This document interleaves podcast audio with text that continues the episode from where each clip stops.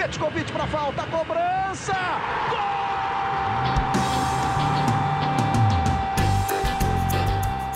Está entrando no ar o podcast Sabe de quem? Do rubro negro, da nação, é o GE Flamengo.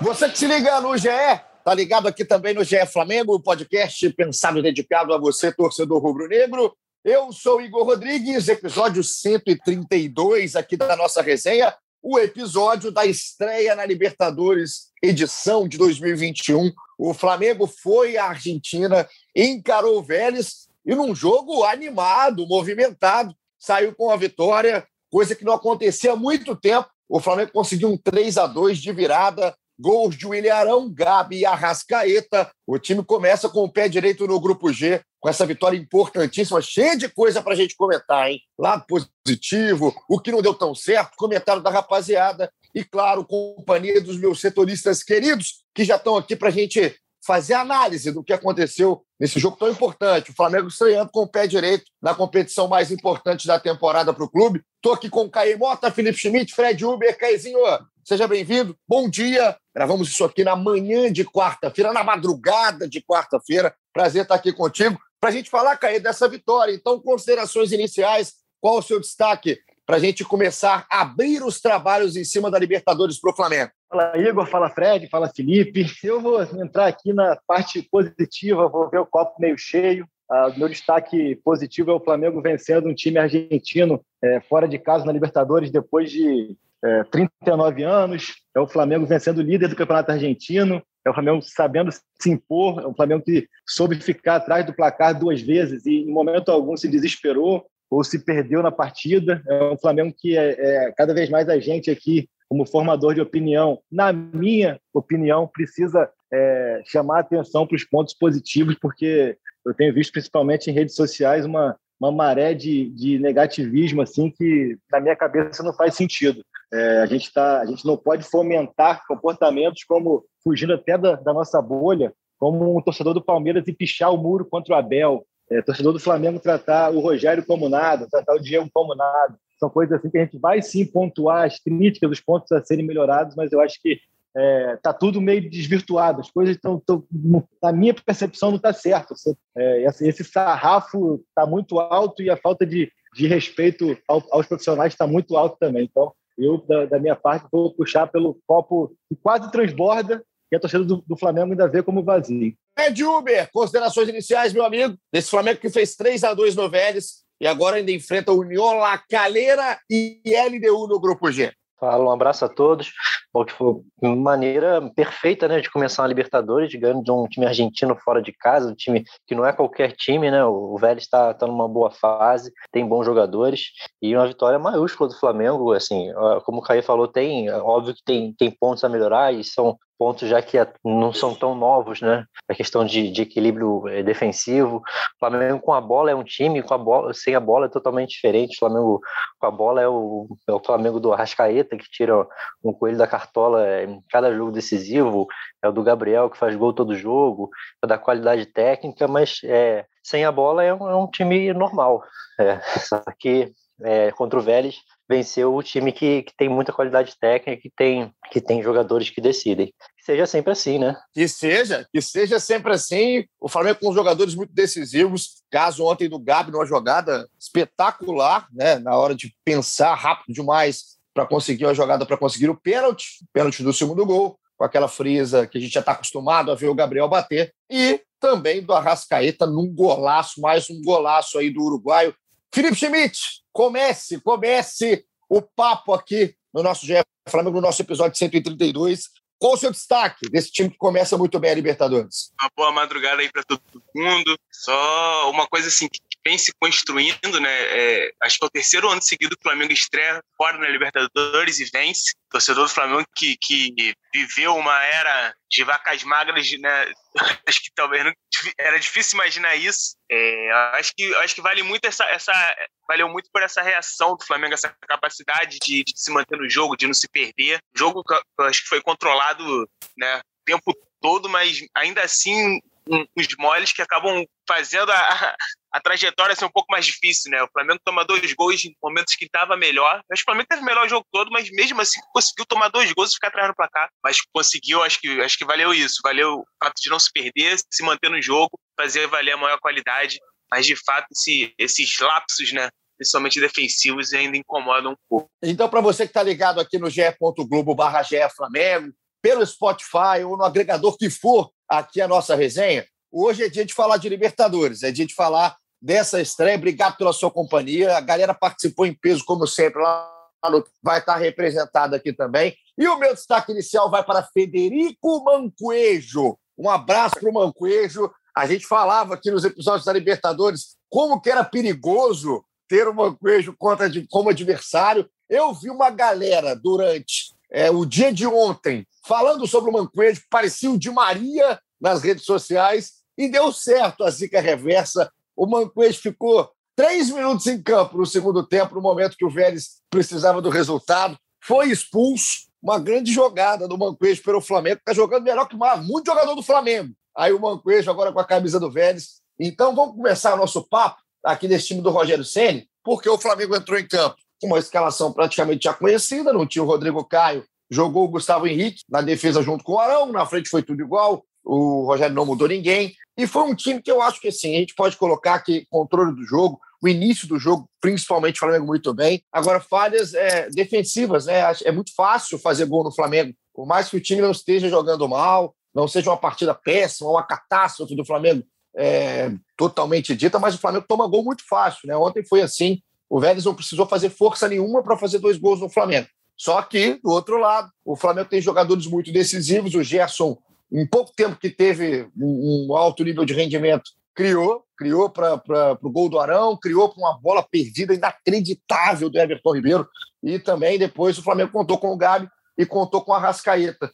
Então, Caí, já que você começou vendo o copo meio cheio, queria também continuar por enquanto nessa linha, né? Como que o Flamengo mudou um pouco a sua postura em questão de Libertadores? É, há tempos atrás, não muito tempo atrás, a gente não precisa voltar muito tempo no, no espaço, para a gente lembrar de quando o Flamengo ia para jogos assim, precisava nem ser contra a Argentina, não, hein? E o Flamengo tinha uma postura muito diferente dentro de campo. O Flamengo se comportava como time que era quase o azarão. Ainda mais se for jogar em Buenos Aires. E agora não. O Flamengo pega um time do Vélez, que não é apoiar do futebol argentino, mas é uma equipe tradicional e se impõe, faz o seu jogo, não tem medo de jogar o seu futebol, jogar do seu jeito. É um time que, além de títulos, é uma geração que, além de dar título para o Flamengo, também muda um pouco a postura, muda um pouco a forma do Flamengo jogar, a forma do Flamengo entrar numa competição como a Libertadores, Caia. Então, a gente falava aqui do podcast, quando a gente falou sobre o sorteio, né? É exatamente dessa postura, que o Flamengo precisa entrar na Libertadores entendendo e fazendo valer de que ele é melhor que os outros e que os outros que têm que se preocupar.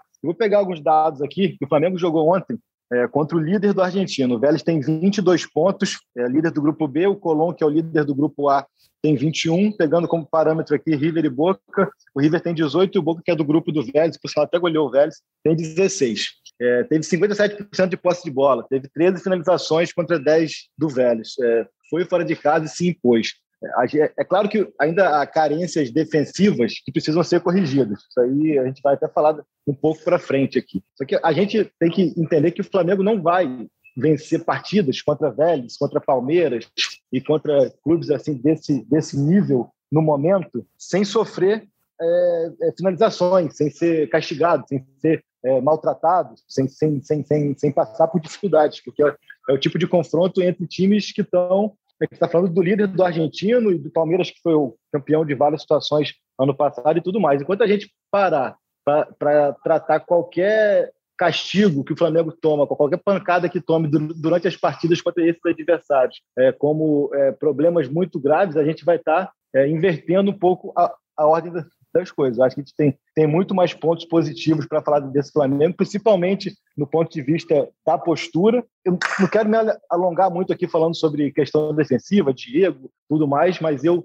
no pacote, no todo, vejo muito mais é, coisas positivas, ajustes a serem feitos do que pontos negativos. E repito que eu já falei em 827 podcasts aqui. O Flamengo só foi campeão brasileiro por ter o Ilharão de zagueiro e por ter Diego de volante. É, e a gente continua repetindo, vendo em, em, em, rede social, vendo em programas das mais variadas emissoras, é, questionamentos e críticas como se isso fosse o grande problema do Flamengo. Se você fizer uma busca é, simples no Twitter, botar Flamengo Partido Velhos, ou Flamengo Velhos, ou Flamengo Equipaço é, em espanhol ali, você vai, vai pegar comentários de repórteres e comentaristas renomados na Argentina, é, rasgando elogios absurdos ao Flamengo pela atuação de ontem. E aqui a gente está, a gente, digo o podcast não, a gente de modo geral, e a torcida também, e, e, acho que se enquadra nisso, está querendo ver muito pelo em ovo, assim, cara. Acho que o time perfeito nunca vai ter, o time do Jesus, que foi o que se aproximou à perfeição, nunca vai ter,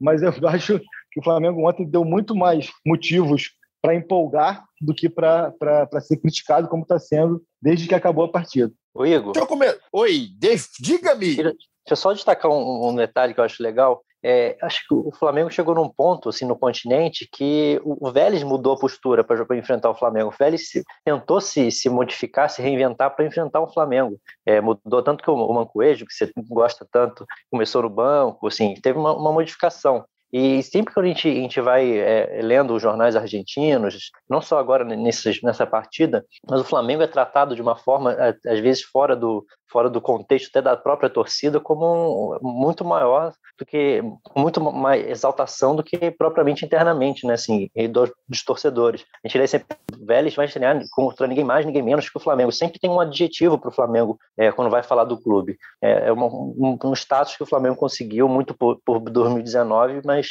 é uma, uma fama no continente. Um, os times temem o Flamengo hoje em dia. Não, é muito isso, Fred. Eu acho muito isso. Como que muda tudo, né? Como é que esses caras mudaram muito a visão do Flamengo.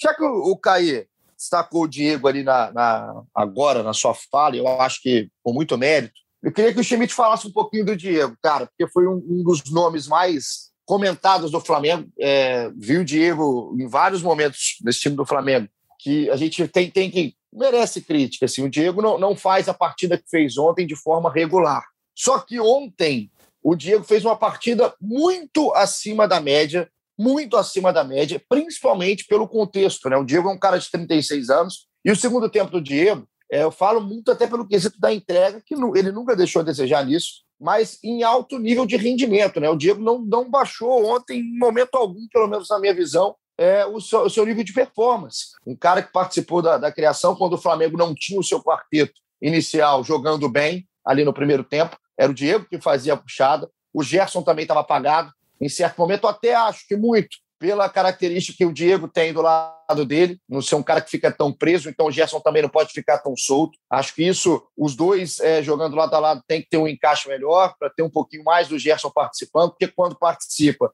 é o cara que dá a bola que deu para o Arão, que dá a bola que deu para o Everton Ribeiro, que consegue jogar um pouco mais, consegue fazer o time jogar um pouco mais, mas individualmente o Diego Schmidt ontem foi um cara que, no segundo tempo, principalmente pela qualidade que ele teve na, na, na questão física, no quesito de entrega, como que jogou bola o Diego, né? Então, quando tem que criticar, tem que criticar. Sobre análise, sobre o profissional dentro de campo. Agora, quando tem partida como ontem, também tem que mostrar que o Diego, com 36 anos, é um cara que se cuida e a gente viu um dentro de campo ontem no José Amalfitano. É, eu acho que realmente chamou muita atenção, principalmente no segundo tempo. E chamou atenção muito a parte defensiva do Diego, né? Já que a discussão é sempre, ah, o Diego não pode ser volante, né? O Diego ele teve, acho que cinco desarmes, é, uma interceptação, assim, ele foi muito bem defensivamente. Não só nos números, mas você vendo o jogo, você vê ele brigando, ele disputando bola, é, é, conseguindo ganhar a bola e iniciar os ataques do Flamengo. Acho que isso ficou muito, muito claro, especialmente no segundo tempo. No primeiro tempo, achei, não ele individualmente, mas o time ainda teve um, um momento ali de dificuldade de marcação. O Vélez, às vezes, recebia muita bola nas costas dele. O Gerson saía muito para marcar e, e, a defesa não ia junto, né? Então abria ali um, um pouco, um pouco buraco e o Diego ficava meio que perdido ali. É, eu acho que é isso, eu concordo muito com o Caê. O, o PVC falou isso hoje também, fez um post falando que o problema não é o Diego ser volante, cara, é, é uma questão mais coletiva. Realmente, ontem teve uns, um, alguns momentos que essa parte coletiva não funcionou e aí estoura um pouco no Diego, estoura um pouco na zaga, estoura no Arão zagueiro. Isso, isso acho que eu também falei lá no, Enquanto o Palmeiras foi um pouco isso também. É, mas é questão de ajuste. É, não acho que a gente tem que ficar é, brigando, ficar, ficar, Acho que o Flamengo tem muito isso, né? E, às vezes cria-se muito uma novela de alguma coisa, né? Hoje, hoje a novela é o Arão zagueiro e o Diego volante, acaba fugindo um pouco da realidade. Também acho que esse, o problema não é exatamente os dois na posição, acho que é uma questão mais de ajuste. E a partida do Diego ontem mostra, mostra um pouco isso, assim, faz a gente repensar, é, faz a gente refletir sobre sobre como de repente a gente se apega muito à, à, função original do cara, o cara se o cara não tá ali, então ele não pode jogar. Não, ele pode jogar, ele tem mostrado isso e essa na Libertadores para mim é um, é um é um bom cartão de visitas do Diego nesse sentido. É, ter o Diego, ele te faz assim, né? Do mesmo tempo que o Diego individualmente foi muito bem, ter o Diego obriga que o seu coletivo também jogue muito melhor, jogue muito mais encaixado ali, principalmente na parte defensiva, porque o Flamengo com o Diego também deixa buracos. Não por culpa do Diego, estou aqui falando que é o Diego o grande culpado, mas o Flamengo precisa de uma recomposição melhor defensivamente quando se tem Diego e Gerson jogando ali lado a lado, jogando ali na primeiro, no primeiro terço do meio campo. Porque o Flamengo ontem mesmo, o gol que o Flamengo toma, que tem uma falha clara individual do Gustavo Henrique, mas também tem uma falha coletiva no início da jogada. Então, isso é, é para você ter o Diego, você precisa ter um time coletivamente mais encaixado, que eu acho que vai passar pelo trabalho do Rogério, talvez o grande trabalho do Rogério aí nesse primeiro semestre é encaixar o time nessa parte defensiva, porque o Flamengo é muito exposto,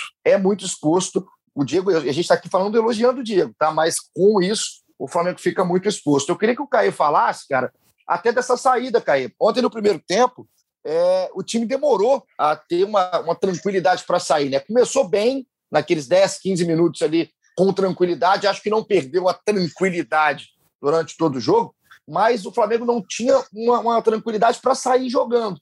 Os laterais ontem muito presos, o Isa fez uma partida burocrática, o Felipe também muito mais defensivo do que o cara que ajudou na criação. E o Flamengo não teve no Gerson esse cara, então o Diego praticamente assumiu a função de levar o time para frente, mas até um certo momento não encontrou ali naquele quarteto que é tão, tão bom de bola, não encontrou um, um Flamengo a fim de criar, né? um Flamengo a, a fim de fazer a posse de bola virar pressão, virar a finalização. O Flamengo não finalizou no gol do, do Vélez até os 35 do segundo tempo, do, do primeiro tempo. Então foi um time que demorou, por mais que estivesse tranquilo dentro de campo, Caio, demorou a agredir esse time do Vélez e teve no Diego essa função no primeiro tempo e outra função no segundo. Acho que isso passa por um processo de, de entendimento é, do que foi o jogo ali. Eu acho que, que quando o Vélez ele bota três zagueiros, ele acaba estrangulando ali aquele campo de ataque e por isso que faltou espaço mesmo para que os quatro homens de frente criassem e resolvessem a partida. Aí, ao meu ver, foi aquilo de entender o que fazer, até por isso imagino que Felipe Luiz e Isla passem a passar bem menos do que o habitual, exatamente porque o jogo começou a se desenhar muito com a chegada do Gerson e do Diego, é, dando aquela superioridade numérica muito mais pelo meio. E foi quando o Flamengo começou a encontrar espaço, muito até é, por conta do Gerson. Né? Então, acho que o Flamengo, é quando o Rogério toma essa decisão lá atrás, e eu preciso ser repetitivo aqui, porque é, é, é um tema que, que, que, a gente tem, fala quase que todo episódio. Quando ele toma essa decisão lá atrás, ele, ele, ele, ele assume o risco de realmente ter um time exposto. Aí eu concordo com você e com todos, e ainda é nem concordar, uma coisa óbvia, que ele precisa encontrar uma maneira dessa exposição ser reduzida, porque o time exposto vai ser sempre. Ele é, é um time moldado e feito para jogar com a bola. E sem a bola, ele precisa de encaixe, precisa de ajustes. E o principal deles, eu até citei ontem, durante a partida, é, eu acho que é aquela marcação alta, a recuperação de bola, quanto mais rápido possível, melhor, porque você encurta o campo e o teu adversário não te pega tão desguarnecido. Eu até dei, dei os exemplos dos jogos contra Inter e contra Corinthians, que eu acho que isso funcionou muito bem. É, eu estava no Maracanã e contra o Inter até o Schmidt estava, a gente via o Arão mesmo, muitos já no grande círculo, na parte do campo ofensivo, mordendo ali. Então, era um time que perdia a bola e logo recuperava, então acabava que diminuía essa exposição. Então, acho que, que falta um pouco mais de constância nesse sentido dessa, dessa recuperação rápida, dessa marcação no campo de ataque, ser muito mais uma constante, porque eu acho que é uma, coisa que ainda varia muito de jogo a jogo, não sei se é uma questão física ou de compreensão do adversário e tudo mais. Então, eu acho que esse é o grande ponto do Flamengo. Quanto mais campo ele der, ele tem menos atletas, menos jogadores com características defensivas, de ocupação de espaço e tudo mais, então acaba que ele dá, dá mais tempo para o adversário atacar essa fragilidade. Eu acho que isso é o que falta, ser um pouco mais constante nessa postura, mas acho que de maneira geral, na parte criativa, que foi a tua pergunta, eu, eu, eu vejo dessa maneira. O River mudou um pouco, mudou o esquema, entrou com, com três zagueiros, teve aquela chamada superioridade numérica ali, né, é, no terço final do campo. Eu estou usando um monte de tactics hoje. Né? No terço final de campo, você tinha três zagueiros, dois, dois laterais contra os quatro homens de frente do Flamengo, e acaba que quando você puxa o Gerson e o Diego para participarem mais dessa criação ofensiva, você não abre mão do Isla e do, do Felipe Luiz no campo ofensivo, que você, que você precisa deles para que essa superioridade numérica passe a ser a seu favor, mas eles passam menos. Eles passam menos para é, é, o fundo do campo. Eles ficam ali na intermediária o, e, e, com o Diego e Gerson mais ali, o time consegue produzir mais. Essa é a minha visão. E, Fred, o Caio fala agora do Isla e do Felipe. Eu sinto falta de profundidade no Flamengo. assim. Não acho que ela tem que acontecer o tempo inteiro, mas o Flamengo pouco chega à linha de fundo, né? E eu acho que tudo isso passa por um, uma leitura de jogo, por um, por um, estilo de jogo do Rogério, justamente nessa opção que ele faz, por ter o Arão na defesa, por ter o Diego ali como volante, por ter o Gerson no time, por ter o quarteto, ele também, para tentar não deixar o time ainda mais exposto, acredito que ele segura um pouco mais os laterais na grande maior parte do tempo, assim. Só que o Flamengo praticamente não tem essa jogada aguda, né? Porque os seus jogadores de ponta do ataque ali, que deveria ser o Everton Ribeiro, não fica preso, mas que cai por vezes pelo lado do campo, o próprio Bruno Henrique. Bruno Henrique menos um pouco, talvez seja o cara mais agudo do Flamengo, por mais que não esteja jogando futebol que joga, mas os caras não, não aprofundam, né? O Flamengo praticamente não tem uma jogada de cruzamento na área, aquele cruzamento que chega ali na linha de fundo, foi muito marcado pelo que era o Rafinha, que cruzava tanto da intermediária quanto da linha de fundo. Mas o Flamengo tem muito pouco essa jogada, né? muito pouco essa chegada. Não falo nem bola aérea mas uma chegada mais aguda pelos cantos. E aí, ontem eu vi muito, é, também virou uma, uma, um costume aí do torcedor, não sei nem se de forma muito errada, não, de, de pressionar um pouquinho o Isla, porque o Isla, por mais que ele não soa tanto, e isso aí também é uma, uma leitura fácil de fazer, o Caio foi bem na hora de falar dessa, dessa leitura em cima do, do futebol do Isla, ali do que, que ele vem entregando, porque parece que o Rogério mesmo não quer que o Isla suba tanto, mas o Isla também não ajuda tanto na, na parte defensiva da coisa. Né? Então o Flamengo perde muito do lado direito, principalmente porque o Everton Ribeiro não rende também. Então eu estou sentindo, Fred, um pouco de falta aí desse Flamengo um pouquinho mais agudo, um pouquinho mais profundo pelos lados, porque a jogada fica muito concentrada no meio. O Flamengo ontem teve no Gerson uma jogada que partiu do meio ali, depois de uma bola aérea, depois de um escanteio, que ele aproveitou com muita qualidade, ele achou o Arão livre na grande área.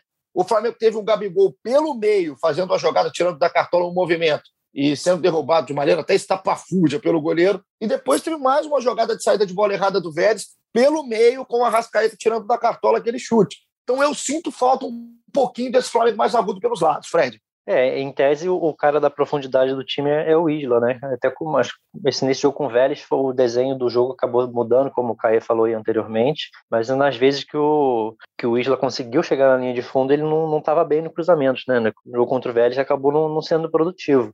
Mas até por característica do Felipe Luiz, acaba que ele, ele, ele é um cara que tá, tem ficado mais fazendo a linha defensiva e, e vira um meia, né? Ele vai para o meio para armar, porque não é característica dele chegar na linha de fundo. Mas acho que isso acaba sendo compensado pelo Bruno Henrique. Mas o Bruno Henrique não é um lateral como o Isla que vai para a linha de fundo, com, aquela faz ultrapassagem, abre espaço para chegar e cruzar. Né? O Bruno Henrique já está lá na frente, é um cara que tem, a visão dele é diferente do Isla. Né? Ele é um atacante, ele, ele não, muitas vezes corta para o meio, não vai para a linha de fundo, ou então busca a, a jogada ali de fundo com aqueles cruzamentos mais rápidos para o Gabigol, que eu acho que às vezes até são mais eficientes do que esses cruzamentos do Isla, né? às vezes dão aquele, aquele balão para a área e muitas vezes não, não, não acabam não dando nada. É, talvez a melhor opção é, como, é tentar pegar o Bruno Henrique nele na, na, segunda trave, né? Mas realmente é, é, um, é, uma falta que faz esse time por, por, por característica, eu acho. Do, do Everton Ribeiro não sei trazer muito para o meio também e só ter o Isla para fazer essa jogada ali de fundo e nem sempre ele está com, com o pé calibrado para fazer os cruzamentos. Agora, Schmidt, vamos aproveitar aqui, já que a gente está falando começou falando, eu acho, com muito mérito, do copo meio cheio. É, e acredito também, ontem até falei isso aqui no Mas Twitter, só, eu gosto de... Só uma, diga lá, uma diga lá. Você, vocês acham que, que essa questão da, da, profundidade é uma tônica do time ou vocês estão falando especialmente do jogo de ontem? Porque, assim, é, contra o Palmeiras, por, por exemplo, até tomar o cartão ali e ficar realmente condicionado, eu achei que o Isla, o Isla passou bastante e ele tem uma característica interessante que ele nem sempre joga bola na área, muitas vezes ele, ele busca aquele passe para trás. Achei que contra o Madureira no, no 5x1, o Felipe foi bem participativo. Contra o próprio Palmeiras, o Felipe ele faz a jogada do gol, não é tanto indo para o fundo, porque ele tem ali o Bruno Henrique, então até para não bater cabeça, ele tem esse hábito de cortar para o meio, mas eu não acho que seja uma tônica desse time. Eu acho que foi, ontem realmente foi, foi, foi, foi uma, uma situação, mas acho muito mais por alternativa de jogo. É, ontem me chamou mais atenção, tá, Caê? Me chamou mais atenção que os outros jogos, é, porque o Flamengo ontem, como não tinha, é, pelo menos no início do jogo, assim, não acho que o Flamengo tenha feito um partidaço também, não, tá? Acho que o Flamengo foi tranquilo. Isso aí o Flamengo é, amadureceu muito jogando a competição. Mas como o Flamengo não tinha essa, essa tranquilidade, essa criação tão solta ali no meio campo, parecia um jogo que fazia mais falta ainda. Ter essa ultrapassagem do Isa pela direita, para tentar encaixar um cruzamento do Bruno Henrique no lado oposto ali dentro da área, por exemplo. Então, acho que ontem chamou mais atenção. Contra o Palmeiras, o Felipe estava um pouco mais solto. Enfim, é, é, é, é, meio leitura de jogo em cima do que foi ontem. E acho que ontem faltou profundidade, faltou um equilíbrio do Flamengo, do time que segura um pouquinho os caras, para não tentar não se expor, mas também de ter em algum momento a liberdade para esse cara chegar no fundo e de alguma outra maneira se proteger atrás. É o tal do encaixe, é o tal do equilíbrio que o Rogério vai ter que achar.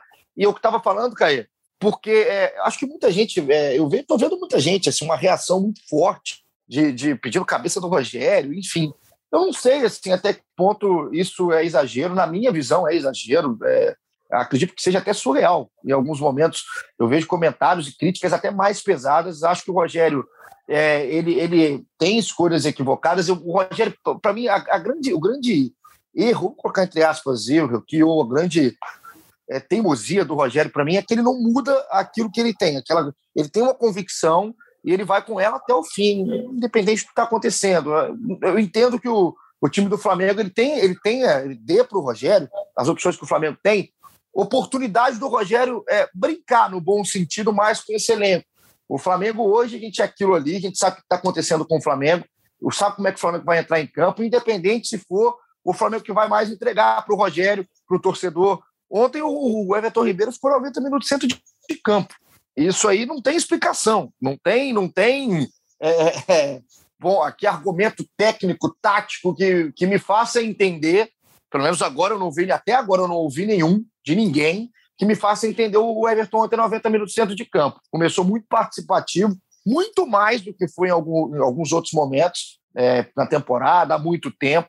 Só que essa participação não, não acabou não sendo tão efetiva. No segundo tempo, então, o Everton não foi nada dentro de campo, não fez nada dentro é de o campo. Tempo, o, tempo, o tempo é o senhor da razão, né? Gosto Cara, cara, assim, o Everton Ribeiro tá muito mal. E assim, você ficar batendo. É a mesma coisa que eu ficar aqui defendendo o Everton Ribeiro do jeito que a gente tinha discussão um tempo atrás, quando o Everton estava voando. E como voou grande parte da carreira. Agora, hoje, a gente tem que ter discussão do que está acontecendo dentro de campo, e não no nome do Everton Ribeiro, não na camisa, não na liderança. O Everton Ribeiro hoje precisa do banco. Precisa do banco. O Flamengo não precisa ter o Everton Ribeiro, que foi o segundo tempo, e o Rogério não se desprende. Eu acho que nisso o Rogério merece crítica. É, o Rogério merece essa crítica, merece a gente levantar o porquê disso está acontecendo. Mas isso não quer dizer que você está pedindo a cabeça do Rogério, porque aí eu acho que é um exagero.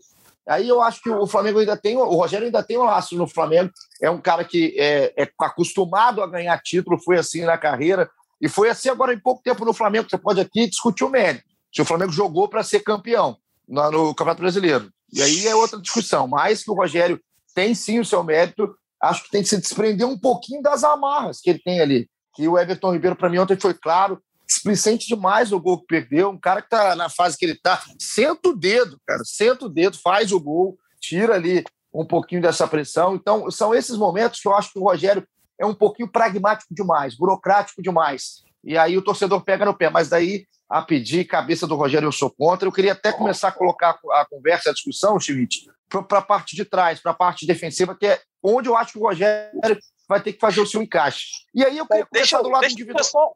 Deixa eu só falar, eu não acho que ele seja pragmático, não, cara. Acho que, por exemplo, só o fato de colocar o Arão claro. e o Diego já mostra que ele não é pragmático. Eu acho que, assim, que ele não tem tanta, tanta opção ofensiva, não, cara. Se você for pensar, eu, eu concordo, acho, eu acho que o Everton tem. É, não, não seria nenhum absurdo colocar o Everton no banco, mas acho que a maior questão para mim, do Rogério, pelo menos nessa parte ofensiva, é ele não trabalhar para incluir o Pedro. Eu acho que isso para mim é, é um. Para mim, pra, seria a minha maior crítica ao trabalho do Rogério, pelo menos nessa parte ofensiva. Porque o Pedro é um jogador muito bom, é, ele entrega sempre que joga. Cara, ele não, ele não ganha minutos, né? Ele, ele, cada vez fica mais claro que ele é, ele é apenas uma alternativa quando não tiver o gol. Eu acho que o Pedro ele pode entregar muito mais que isso. Ontem ele entra faltando, sei lá, cinco minutos. Né? Não, não que precisasse do Pedro ontem, né? O jogo estava mais controlado, mas é, quando a gente discute, pô, o Everton Ribeiro tá mal, tem que ir pro banco, e a gente pensa assim, pô, mas não tem um meia, né? Pra, pra colocar. Pô, mas por que não tentar incluir o Pedro nessa, né? Tentar mexer um pouquinho no time, já que ele já mexeu na parte defensiva e mexeu, eu acho que, que faz, fez sentido o que ele tentou fazer, funcionou precisa de ajuste, mas foi, foi uma, um, uma sacada legal. É, por que, que, que não tenta isso também no ataque? Né? Por que, que não tenta usar o Pedro de alguma forma, sei lá, colocar o Bruno Henrique na direita, não sei. Mas trabalhar alguma alternativa para ter o Pedro, já que o Everton Ribeiro não está bem. Eu acho que, para mim, é, esse para mim é o que mais pega pro, pro, pro Rogério, pelo menos nessa parte ofensiva. O Schmidt, é Tanto... é o, Pedro, né, Caí? A, gente fala, a gente fala, eu já te ouvi falar algumas vezes aqui. A gente tem, o Flamengo tem o Pedro hoje à disposição.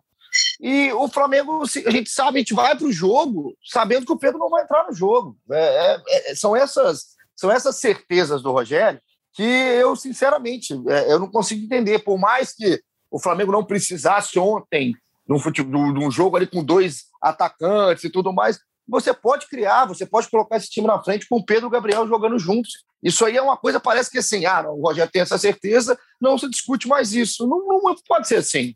Pode ser assim. O Pedro não pode entrar aos 43 minutos num jogo de Libertadores entregando do jeito que ele entrega, em todo lugar que ele passou, inclusive no Flamengo. Então, assim, é, essa teimosia do Rogério, eu ainda não consigo entender. Se eu estou falando teimosia, a gente pode falar opção, pode falar alternativa, pode falar é, é, estilo de jogo, cara. Eu não, eu não concordo. Eu acho que você ter o Pedro, pouquíssimos times, pouquíssimos treinadores hoje têm à disposição um cara como o Pedro no banco.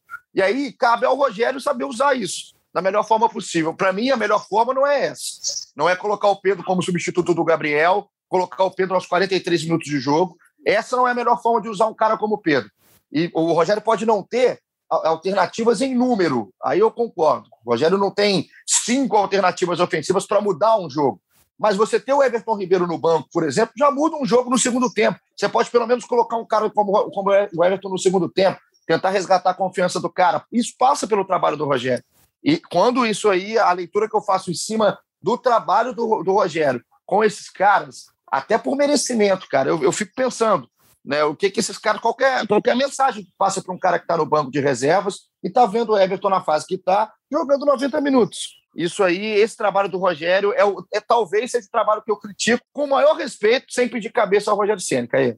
Concordo contigo, acho que assim, é, a criatividade ou a ousadia que a gente está é, elogiando aqui, que ele teve no setor defensivo, acho que ele poderia ter no setor ofensivo. É, eu comentei aqui no último episódio da questão da competitividade, acho que falta isso ao elenco do Flamengo, acho que aquele quarteto ofensivo ali está muito cômodo e isso não é bom para ninguém. Não acho que é uma fase do Everton. O Bruno também não vem no nível que ele, que, que ele, que ele vinha ele vinha nos últimos dois anos, assim, acho que está abaixo até do que no ano passado, não, não acho que esteja na fase, mas está abaixo, assim, é, não acho que seja como, é, comodismo, assim, que eles estejam acomodados, mas acho que que precisa estimular essa competitividade. Você tem hoje duas peças no banco que, que, que têm entregado, assim, que têm respondido melhor do que quem está jogando, que é o Vitinho e é o Pedro. E aí cabe a ele, cara, buscar alternativas. Ele está falando aqui, a gente não quer que ele, que ele barre ninguém, eu não, não vou entrar nesse mérito, que ele vai ter que barrar A ou B. E aí é muito da independência dele. Agora, ele buscar e apresentar alternativas, eu acho que aí sim faz parte da função dele, e aí sim eu acho que ele peca.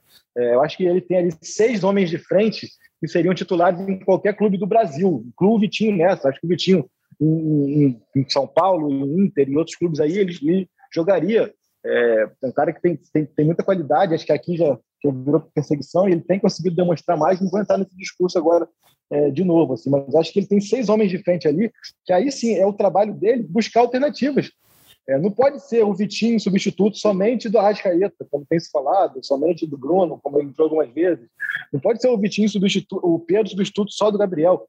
Ele tem que buscar várias formas de, de encaixar quatro peças desse sexteto, cara, para que ele possa ter alternativas de início, de barração, de substituição no meio do jogo. Acaba que ele troca muitas vezes o seis por, por meia dúzia. E isso, isso pode é, é, encaixar também na parte defensiva. É, é eu tenho como, é, minha opinião, acho que, é, que para ele o Arão é zagueiro, isso aí está tá cada vez mais claro. Até acho que vou perguntar isso a ele na coletiva de sábado de maneira bem objetiva, assim, para que a gente é, tenha isso da boca dele, mas é, é ele precisa ter variar, não precisa ficar engessado. Eu jurava quando ele quando ele chama o Bruno Viana, eu jurava que ele ia tirar o Diego, talvez por cansaço, porque ele tirou o Diego em todos os jogos, e ele ia empurrar o Arão e botar o Bruno Eu também, eu também. Quando ele troca o, o, o, o Bruno pelo Gustavo, assim, é, ele, ele dá o sinal de que foi igual contra o Palmeiras, ele troca o Willian pelo Mateuzinho só pelo cartão, ele trocou o Gustavo pelo Bruno ontem só pelo cartão. Enfim, acho que, que nesse sentido, sim, acho que ele poderia ter maiores alternativas. Eu entendo e até concordo com, o 11 inicial dele, acho que hoje ali é, é, é, o gabarito, mas ele precisa apresentar alternativas para o decorrer da partida. E já falamos aqui algumas vezes a, a situação do Pedro, que isso é, é reverbera também nos outros nomes. o cara pensa, cara, o Pedro entra todo jogo faz gol todo jogo dá assistência. Ou ontem que não deu gol, tem assistência, mas quase fez um gol. Ou seja, ele sempre entra em entrega, seja um minuto ou seja 15 minutos. E ele não tem chance de, de se sentir em disputa por posição. Se o Pedro se sente assim, imagina qualquer outro reserva. Então, acho que isso para a gestão de elenco, para o dia a dia ali, não é, não é legal para que você, aquela, aquela famosa frase, é, de manter o elenco todo mundo motivado, manter os 23, os 25, os 30, todo mundo sentindo que pode jogar. A percepção que eu tenho, se eu fosse reserva no Flamengo, eu ia pensar, cara, se o Pedro fazendo tudo que ele faz, ele não tem a menor chance de, de ser titular, desculpa aí, Raíra, mete o pi aí, mas fudeu mim, eu não vou jogar nunca, entendeu? Eu, eu acho que ah, é, nesse sentido, eu, nesse sentido eu acho ruim. Solta o pi, solta o pi, Raíra Rondon, solta o pi, porque o Pedro realmente, é, eu também é, concordo, eu já tinha falado antes, assim, não, não pode, a gente não pode estar tá aqui discutindo o Pedro, porque a discussão fica parecendo que o Pedro é isso mesmo, tem que ser desse jeito, é a convicção do treinador, não. Pode ser a convicção do Rogério, mas ele está errado. Essa convicção da utilização do Pedro, o tempo de, de, utilização do Pedro. Eu vejo muita gente assim falar: ah, não, mas o Flamengo. É, tipo ontem. Ele, ele ganha na individualidade assim, porque os caras são bons, tão, tão, os caras bons estão todos em campo. Mas o que o o Rogério coloca em campo é o básico, né? É, o treinador que muda muito em cima e disso aí chega um jogo, assustaria. E quando ele faz o que ele fez ontem, e aí a gente falou aqui do, do, do, Ribeiro ficar o jogo inteiro em campo, e o pior, dele colocar o Pedro e o Vitinho aos 40, 40 e blau, como você gosta, aí, cara, aí, aí beira o absurdo, entendeu? Eu, eu, quando é para elogiar e para defender, eu vou defender, vou elogiar, agora também isso é beira o absurdo. É um absurdo duplo. O absurdo de manter o Ribeiro os 90 em campo e de chamar os caras 40 e tal. Peraí. Pô, então, então deixa acabar o jogo como tá, né? Não, não faz sentido, não faz sentido. Fred, que a gente falou um pouquinho agora dessa parte ofensiva, eu queria que daqui a pouquinho a galera vai colocar, vou colocar a galera aqui no papo, muito comentário, a galera colocando quem foi melhor, quem foi o pior, quem irritou em campo, como é que foi essa estreia. Agora eu queria falar da parte defensiva, eu deixei aqui para o momento de reta final do episódio, que é a opção do Rogério, né? Zagueiro Arão, não tinha o Rodrigo Caio, né, por causa da expulsão contra o Racing na última temporada. E aí foi o Gustavo Henrique, né? A gente inclusive falou um pouquinho de que é, seria a opção, seria o Bruno, seria o Gustavo. Primeiro eu queria saber de você, assim, como é que foi a, a, a, sua leitura do jogo do Gustavo, da parte defensiva do Flamengo, ontem em campo como um todo, né, do coletivo do Flamengo ali quando atacado, essa exposição que a gente falou a respeito quando falava do Diego.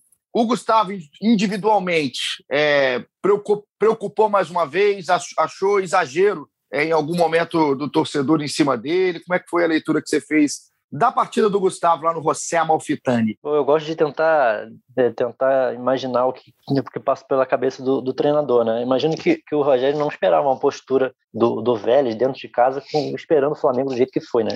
Eu acho que ele imaginava um, um Vélez que fosse mais presente no campo de defesa, de, de ataque, com muitos cruzamentos na área do Flamengo, e, e talvez por isso ele tenha, tenha feito essa escolha pelo Gustavo Henrique, que é um jogador que estava tentando se recuperar, tinha feito algumas boas atuações na reta final do brasileiro e por ainda não ter, para o Bruno Viana ainda não ter um, um encaixe, é, até há pouco tempo no time não ter um bom encaixe, não ter feito também é, partidas boas no, nas últimas nas últimas rodadas, mas acho que imagino que tenha sido isso mais ou menos o pensamento do Rogério, mas acabou que, que o jogo se o jogo se desenrolou de uma maneira diferente e eu acho que acabou que a, a, escolha pelo Gustavo não foi a, não foi a mais adequada. É, pelo, pelo estilo, pelo perfil dele, pela característica do Gustavo. Não é um cara que, fica muito à vontade jogando com a linha tão alta, ele fica muito exposto, ele é um cara até pelo tamanho, não é um cara é, o cara mais lento, né? Não, não tem grande qualidade técnica ali para sair, para ficar com a, com a, bola no pé o tempo inteiro o lance do primeiro gol, que ele levou o drible, é, falhou, vacilou, mas não, não, não coloco também o, o, gol inteiramente na conta dele. Acho que foi, um, foi mais uma, um erro coletivo. Jogadores com muito espaço, é, Diego e, e Gerson acabaram indo no mesmo marcador, deixaram o, o, jogador que originou a jogada ficar, ficar muito solto. Segundo gol, que é que eu acho que é mais, mais nítido, assim, que o, é o principal né, do Gustavo Henrique, a gente, o cara tão alto assim, ele perder de cabeça dentro da área, estando com colado no, no, atacante, assim, acho que ficou mais, um, um, acabou simbolizando muito essa, essa participação dele na partida. Eu fico curioso para saber o que, que vai, é, vai ser quando, quando, quando o Arão o Rodrigo Caio não puderem jogar novamente, qual que seria qual que está na, na, na, escala aí do Rogério Senna e quem estaria na primeira opção agora, Bruno Viana ou Gustavo Henrique. Eu, por característica, eu, eu acho que o Bruno, o Bruno Viana eu, me, me agrada um pouco mais pelas características, apesar de achar que ele tem que ter calma com ele também, que é um jogador de potencial, mas também é, é, falha também, erra e ainda precisa um melhor encaixe na equipe. Schmidt, estou respirando ainda enquanto ouço vocês falarem sobre a defesa do Flamengo, especificamente sobre a opção ao Gustavo Henrique? Cara, é o que o Caí já falou várias vezes aqui, cara. O Gustavo, ele meio que chama, chama, chama o erro, né? Sei lá. Os dois gols do Flamengo, não acho também que foi nossa, foi culpa do Gustavo Henrique, mas pô, o primeiro gol é um bote, pô, muito precipitado, né? Desmonta ali uma facilidade incrível. E o segundo, ele perde de cabeça no alto um cara que, pô, tem 3 metros e 58 acaba, acaba ficando muito visível, né? Acaba chamando muito, muita atenção nele para isso. E aí acaba, a gente acaba não vendo muito o restante do jogo tal. Eu concordo com o Fred que, que o Gustavo ele, ele meio que não combina com esse time, né? Ele é grandalhão, ele é, tem qualidade técnica. O Bruno acho que de repente tem um estilo um pouco mais parecido, cara de trata melhor a bola, sabe, sabe jogar, sabe sair jogando. Então acho que eu já tô vendo que dessas novelas que a gente fala, né? Pra mim sempre tem uma novela. Eu acho que de repente a novela do ano vai ser essa: Gustavo Henrique ou Bruno Viana para ser o, o, reserva imediato da zaga. Mas ó, hoje eu também prefiro o Bruno Viana. Eu acho que o Gustavo tem muito isso, assim, ele, os erros dele ficam muito, muito, muito claros, né? Custam muito ao time. Eu acho que isso acaba, acaba, acaba pesando muito na avaliação. Quero ouvir o Caê, mas assim, antes eu queria só é, é, colocar, porque a gente falou um pouquinho no último episódio qual seria a opção, por que tal opção. Eu vi muito pouco do Bruno Viana muito pouco do Bruno. Assim, o recorte é muito pequeno do Bruno com a camisa do Flamengo, mas eu já vi o Gustavo Henrique. O ponto para mim parte daí. É o Gustavo, por mais que eu não acho que seja um desastre nos 90 minutos, o Gustavo, ele, praticamente você entra em campo sabendo que ele vai entregar um momento bizarro. Vai entregar um momento bizarro. O corte que ele toma no primeiro gol, a maneira como ele vai, eu até eu, eu realmente vejo um, um excesso de vontade não acho que ele está ali de sacanagem. Não, não é isso. Eu não estou aqui falando da pessoa. É, é, simplesmente como que esses momentos do Gustavo eles ficam tão destacados. É mais um jogo grande, mais um jogo importante que o Flamengo acaba não tendo, por exemplo, o Rodrigo Caio. A opção é o Gustavo e o Gustavo te entrega um erro claro na jogada do primeiro gol, claro que tem sim o erro coletivo, que tem um Gerson que abandona o Jansson, né? O Jansson, o cara que fez dois gols no Flamengo, que tem esse problema de encaixe que a gente falou de todo o tempo, mas que tem um erro individual, que tem um bote ali, é muito, muito infantil. Se a gente parar aqui do Gustavo. O Gustavo é um cara que, quando alguém quer defender o Gustavo, fala da bola aérea. Na bola aérea, eu sou o Gustavo, se por baixo tô mal, na bola aérea eu tenho que ser perfeito. E o Gustavo ontem, em mais um lance que originou o gol, aquele lance, a bola podia ter ido para fora, Caio. A bola do lance do segundo gol, o cara podia ter cabeceado, a bola tem na mão do Diego Alves. O Diego Alves saído no lance. Mas o Gustavo ele ainda dá o azar que quando ele perde pelo alto, um cara que é conhecido por ter lá dois metros, três metros de altura, sai o gol. Então, assim, é, eu não, não conheço ainda o Bruno Viana para falar com propriedade, mas eu conheço o Gustavo Henrique. E eu acho que o Gustavo hoje não tem condição de estar no Flamengo para jogar jogo grande. O Gustavo pode estar ali, ser um cara útil na temporada, mas em jogo decisivo você ter o Gustavo, o Gustavo ele não está tranquilo em momento nenhum do jogo. Em momento nenhum do jogo, a bola chega perto do Gustavo, ele quer espanar, ele quer se livrar da bola. O Flamengo se trouxe o Bruno Viana para disputar posição com o Gustavo Henrique. Para mim, o erro está aí. O Flamengo hoje não tem que ter um zagueiro para disputar a posição com o Gustavo Henrique, porque o Gustavo hoje o que ele entrega é de um zagueiro que não pode ser titular, não pode ser titular do Flamengo em jogo assim. É mais um jogo do Flamengo grande que o Gustavo, assim como foi nos dois jogos contra o Inter, como foi no jogo contra o São Paulo, totalmente fora de prumo, intranquilo. Por mais que o Flamengo não seja é, o erro não seja exclusivo do Gustavo, não acho que o Flamengo ontem toma dois gols por causa do Gustavo, mas ele é um ingrediente muito forte nessa receita, que precisa de tanto encaixe no Flamengo. É a visão que eu faço, Caê. Queria entender como é que vocês se enxergou o jogo ontem, especificamente aí no contexto do Gustavo Henrique também. Acho que o Gustavo é, é, é gosta daquela lista que a gente tem Fernando, é, que a gente tem o Wallace, que a gente tem, teve rapidamente já bem mais abaixo o César Martins. É aquele, aquela parada, cara. O cara erra e sai o gol. Assim, tipo, é, e aí acaba que isso aí tem que mesmo se benzer. Eu até peguei aqui os números. Era em Caé. É, eu lembro o Wellington, era muito assim, né? É o troféu Wellington. Vamos, bora botar aqui o troféu Wellington. E é, até peguei aqui os números dele aqui, entre chutes travados, cortes, interceptações, assim, foram nove, um número bom. É, é, duelo aéreo, ele ganhou 3 de 5. É, mas aí é aquilo, cara. Tipo, ele tá aqui, drible. Ele tomou um drible. Aqui, drible sofrido, um. Só que saiu um gol. E assim, e foi um lance que, é, é por mais que tenha sido uma falha coletiva, isso aí é, é muito naquele exemplo do ajuste, porque tudo começa com uma perda de posse no campo de ataque. Quando você perde a bola e o time está bem estruturado ali atrás, é, fica tudo muito mais fácil. Mas, mas, quando você tem dois jogadores que não são da posição defensiva ali, você pega aquilo muito de muitas vezes marcar a bola, né? Você vê que o Gerson e o Diego eles marcam a bola e quando o Jansen pega a bola ali, é, bem na intermediária, bem de frente, assim, bem central, é, ele é, tanto o Arão quanto o Gustavo Henrique estão no mano a mano com o Jansen e o Lucero.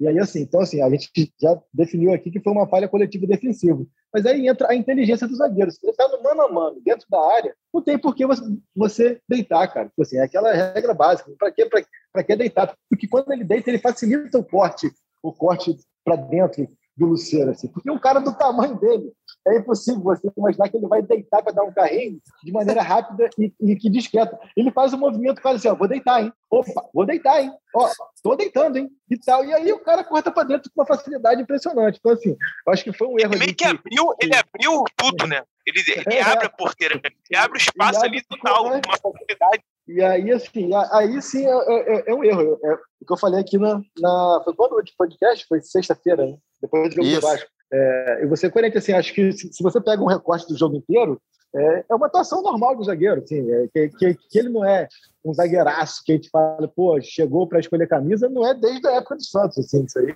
É, eu, na minha opinião, eu não ia nem buscar no Santos. Acho que você conseguiria fazer movimentações de mercado mais interessante. Mas aí aquilo veio de, veio de graça, por luvas e tudo mais. É, tem toda essa questão. Agora, eu não acho ele essa, essa, esse horrível todo que falo. E sobre ele, o Bruno Viana, é, eu falei aqui na última semana que o Bruno Viana não mostrou nada para que chegasse e, e, tirasse o Gustavo Henrique e mantenho o que eu digo, assim, até porque a zaga titular é Rodrigo Caio Arão, mas eu acho que passa muito por conceito de jogo. E aí sim o Rogério tem, tem que ter uma, uma coerência. Assim, assim é, é, o que nós falamos aqui, tanto da, da, da, arrumação defensiva, ofensiva, e agora mais pontualmente da zaga. A partir do, do, momento que você perde o Rodrigo Caio, por característica, aí eu vou dar razão que o Bruno tem a característica mais similar, da velocidade, do passe mais correto. Até que eu, eu vi aqui, o Gustavo Henrique ele acerta 93% dos passes, e bola longa ele tenta duas e acerta as duas. Mas a gente ficar na, na frieza do, dos números também não é legal. É, sobre o lance do segundo gol,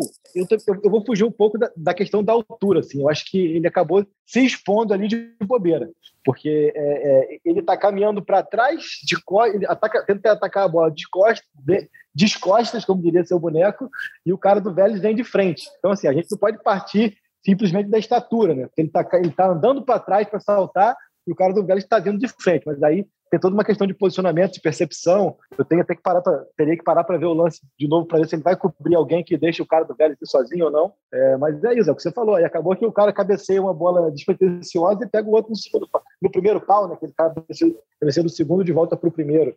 Eu acho que o principal, assim, é, o Fred falou muito bem no início que o Flamengo chegou a um patamar, que é a palavra do glossário rubro-negro, é, que o, os adversários se, se arrumam, se rearrumam para encarar o Flamengo. Então, o Flamengo tem que ter uma forma de, de, de jogar muito bem definida.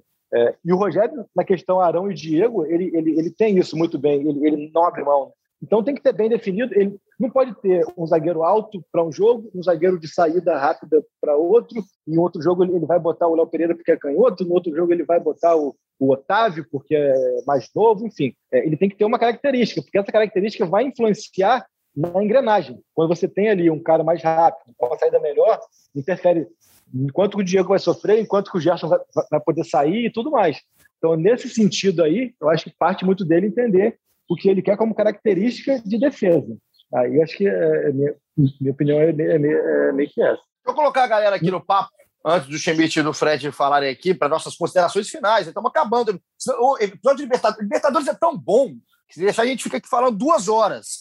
A gente está na reta final aqui, a galera participando agora. Bruno Gomes Batista. Brunão, em quanto tempo?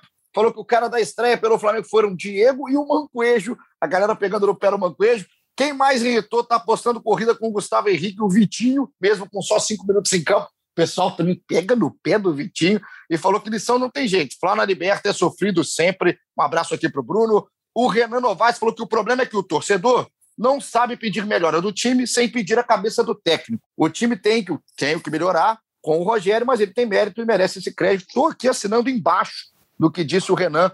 Um abraço para você, Renan. O Nuidinho Schwab, Nuidinho, que nome maravilhoso, perguntou por qual razão, motivo ou circunstância o Everton Ribeiro ficou os 90 minutos em campo. A gente não conseguiu te responder. Nuidinho, mas concordamos que foi equivocado. Ele armou mais contra-ataque para o Vélez do que o meio-campo do time argentino. O Manquez fez para o Flamengo que ele não fez gol, né? Então tá aí, ó. O Henrique Revoredo também falou que achou que o time melhorou na recomposição e agora precisa ensinar o Gerson a acompanhar o cara até o fim da jogada no primeiro gol. E aqui destacou que o Diego foi um monstro. A Dani Rossi, um beijo para Dani. Everton Ribeiro, irritante. Só quer fazer gol de videogame ao invés de jogar simples, botar a bola para dentro. Everton Ribeiro sofrendo aí com as críticas e, e muito bem feitas da torcida nesse momento. O Wilton Lima, o cara do jogo foi o Diego Ribas, jogou 98 minutos com intensidade, concentração e o sangue no olho. Paulo Rossi Moura, Isla, Gustavo e Everton precisam muito ir na Granja Comari buscar sua alma. Acho que ele está falando só do Everton, né? O Arrasca monstro, o Diego com a vontade para a liberta e o time mal treinado. Não tem variação nenhuma, defesa se perde, o treinador do Vélez fez o seu trabalho, estudou o Flamengo, e se tivesse um time um pouquinho melhor, seria feliz aqui na visão do Paulo. O nosso Léo Oli falou que o Ceni precisa entender um pouco mais de mudanças. O Ribeiro em, em campo o tempo todo não dá, mas a maior questão é não ter zagueiro. Não dá para ficar sem o zagueiro aqui no comentário do Léo. Tamo junto, garoto. Eric Paixão falou que o Arrasca jogou demais. Gustavo Henrique e Everton Ribeiro fizeram de tudo para sair, que o Flamengo saísse com a derrota. E o time precisa melhorar a defesa urgentemente, de preferência colocando dois zagueiros de origem e voltando a escalar o Arão de volante, segundo aqui o Eric Paixão. O time vai ficar mais protegido. Muita gente mandando aqui, mas muita mensagem em cima do Everton Ribeiro Oi, dentro do campo. Diga lá, Fred. Eu quero saber se, falando em rede social, eu quero saber se você vai cumprir sua promessa aí que você falou que ia responder Qual? durante o podcast. Qual? Qual? Ah, então, montar o meu time? É. Então, eu vou fazer o seguinte: vou combinar o seguinte, eu vou postar o meu, vou twittar, porque a gente está chegando aqui no final e eu não montei. Eu vou ser sincero, eu não montei ainda o meu time. O Fred Uber foi lá, propôs a gente montar o nosso time ideal do Flamengo dos anos 80 para cá, né, Fred? Colocando a qualidade técnica, não as conquistas. E aí eu, eu fiquei de montar para hoje, mas vou montar e tuitarei lá te marcando. Fred, pode ter certeza que eu farei. Não, não deixarei essa promessa passar aqui batida. E para a gente acabar aqui, ó, o Bruno Semóis falou que o único, único comentário possível é quanto tá pedindo o Arrasca? Paga o dobro agora. A gente, o Arrascaeta, ele joga tanto, tá jogando tanto e tá decidindo tanto que a gente passa um episódio que o cara fez o que fez do terceiro gol, praticamente sem dar aqui um, um momento é, individual para falar do Arrascaeta, mas é, o sarrafo dele é esse. O Arrascaeta está fazendo isso. Então é vira normal uma coisa até quando é absurda. Né? Se fosse outro jogador fazendo o que o Arrascaeta fez ontem, se fosse o Everton Ribeiro ontem, por exemplo, se fosse o Vitinho entrando, se fosse um outro cara ali, a gente já está falando com certeza aqui desde o início do podcast, mas para o Arrascaeta ficou normal, né? A gente tem que cada vez aproveitar mais esse cara. Sempre foi normal. Aqui, é, não, e cada vez mais está ficando, cara. Está ficando mais natural. Nesse podcast agora, eu vou tirar uma foto aqui, vou te mandar. Aí a imagem do podcast vai ser eu com uma plaquinha assim, ó, eu já sabia, ou eu avisei, ou eu falo desde sempre. Não, tá, é, tá normal, cara, tá normal, tá cada vez mais natural. É, sempre foi num nível muito alto. Tá e mais pornográfico, mais, mais, pornográfico do que o gol, porque acaba que o chute de fora a gente vê toda hora. O passe que ele dá para a bola que o Gabriel perde na frente Isso. do goleiro é brincadeira. Ele ele tá de costas pro Gabriel, ele, ele já recebe girando. É, não sei o que ele faz ali. Ele aperta o X, Y, W, Z, mistura os controles de Mega Drive, Super Nintendo, que ele, ele, dá um, ele tá de costas ele dá o passe e a bola chega. Enfim, é parada bizarra, cara. Não, foi, eu acho que o passe é inacreditável. O chute, né, o gol de fora da área, não é nada genial, não inventou a roda, ali o Arrascaeta, mas o momento, né? É um gol mais um gol decisivo, é o gol que coloca o Flamengo aí com tranquilidade para começar a fase de grupos da Libertadores, o Arrascaeta. Então a gente passa um episódio, talvez sem falar, né? Aí da, da, da do Arrascaeta especificamente, mas não precisa. O Arrascaeta é um cara que, quando o Flamengo não engrena ali na rotação ofensiva, o cara está acostumando a decidir, decidiu na bola para o Gabriel e decidiu também aí no golaço. Então tem muita gente mandando aqui sobre o Gustavo Henrique, mas muita gente aqui. Gustavo Henrique e Everton Ribeiro dominaram a, as ações aqui nas redes sociais. Um abraço para todo mundo que participou com a gente. Considerações finais aqui para a gente terminar o nosso episódio. Caizinho, tamo junto, obrigado pela participação. Um beijo no bem, um beijo para a Janine. Termine o seu episódio já aqui destacando o que você quiser, meu garotinho. Apareceu para mim agora que estou futucando o Twitter aqui, apareceu uma foto muito maneira que eu achei legal. Assim, foi o Felipe e o Gabi, junto com o Gabriel e o Tanuri, postaram ontem tomando uma gelada depois do jogo. É, achei uma foto legal porque assim é preciso desmistificar essas coisas de que jogador de futebol não pode fazer nada, tem que prestar satisfação de tudo que faz e tudo, e tudo mais, enfim. Legal que estou vendo aqui eles com cada um com uma caneca de chopp lá no aeroporto em Buenos Aires, achei legal para caramba a foto pela, pelo simbolismo dela. E para fechar, queria falar do Ribeiro, assim, cara. Assim, é, já falei que não acho que é, que é, que é comodismo, não acho que seja dado nesse sentido, mas tá difícil, né, cara? A gente é, tá difícil a gente encontrar argumentos para para justificar ou até para entender o que está acontecendo. E quando chega uma fase dessa, a gente falou aqui do, do, Gustavo Henrique de se ajudar, de simplificar. Pô, me ajuda a te ajudar, né, Ribeiro? Pô, a bola daquela dá uma chapada simples ali, cara. Ele, ele foi tentar cavar do outro lado e pior. Foi disfarçar fingindo que tinha tentado passe para o Bruno Henrique, que obviamente que ele não tentou, né? Então, assim, uma bola daquela ali simplifica, ganha confiança. Lembro do jogo contra o Grêmio, que foi quando ele é, voltou ao alto nível no ano passado, foi o mesmo jogo que ele não estava tão bem, ele faz um gol e dali para frente parece que ele recupera a confiança. Então, pô, uma bola daquela, um gol da virada, enfim, tudo mais tranquilo, um bolão do Gerson, faz o simples, faz o gol e tenta voltar ao normal. É, foi muito, foi muito displicente na jogada, muito displicente. Acabei de ver a jogada aqui agora. Na hora que você estava falando, estava passando aqui o, o, replay da jogada e realmente o Ribeiro me ajuda a te ajudar, Ribeiro. Eu principalmente, hein? Você me ajuda a te ajudar. Valeu, Caê. Fred Uber, tamo junto, garoto. Um abraço e semana que vem já tem outro jogo jogo de Libertadores aí em casa, é, obrigação do Flamengo de, de, vencer e dar um, ótimo passo aí para a classificação. E eu já estarei de férias, 20 diazinhos. Ah. Eu volto já com a classificação, hein? Meu Deus do céu, férias. Qual foi mesmo o bolão férias. aquele dia? Tu lembra, Paulinho? O bolão dos pontos? Eu falei 16, eu acho. Hein? Cara, você falou 16, alguém falou 15, eu falei 13. Eu vou, vou, vou recuperar, eu só... vou recuperar no próximo episódio. Enfim, basicamente ficou entre eu, eu e o Schmidt agora. Eu acho que eu, eu acho que eu botei só empate com a LDU e o Schmidt botou só uma derrota. Né? Eu acho que depois dessa vitória de ontem ficou. Vai ficar o 15 ou 16. Não, Vai que vence a LDU lá. É, que... Ah, 14? Acho que. Eu, eu, é, eu, botei, eu botei só um empate lá na, na altitude. Acho que o Natan deve ter botado 15, então. É, é, eu acho que foi isso: 13, 14, 15, 16. Vamos ver como é que vai ficar. A gente vai recuperar aí a pontuação, nosso bolão do grupo G da Libertadores. O Fred agora de férias, eu não sei o que significa a palavra férias, então eu estarei aqui junto com o time com o Caê. Chimitinho, tamo junto, garoto. Obrigado aí pela companhia mais uma vez e o Flamengo estreando bem na Libertadores. Como é bom ver Libertadores, hein? Como é bom, né? Só, não, só é ruim saber que o Fred Huber vai entrar de férias e vai abandonar a gente, mas é normal. Pode destacar um pouco também, cara, a gente falou, acho que a gente falou um pouco também do Gerson, acho que o Gerson também foi bem. Aqueles aquelas duas bolas que ele dá ali podiam ter mudado o jogo do Flamengo muito antes, né? Tava vendo até os números dele aqui, não errou nenhum passe no jogo. Acho que ele foi bem, deu, deu mole ali naquela primeiro gol, mas você recuperou. E agora é, é Valdívia, né? A preocupação agora é o Valdívia. O Mancoejo já foi, agora é começar já o trabalho aí em redes sociais, em tudo de, de preocupação com o Valdívia, ou Paulinho, você fazer uma análise aí de como ele está jogando lá no, lá no Calerita e agora é o nosso próximo, nossa próxima preocupação, né? Vai ser um duelo Ai, bom meu pro Gerson, Deus. Ah, meu, vai, vai. Ó, um abraço aí pro pegar pessoal fogo. do GE, do GE Calerita, que é o podcast mais escutado dos últimos tempos. Um abraço pro Felipe Schmidt, pro Fred Uber, pro Caê.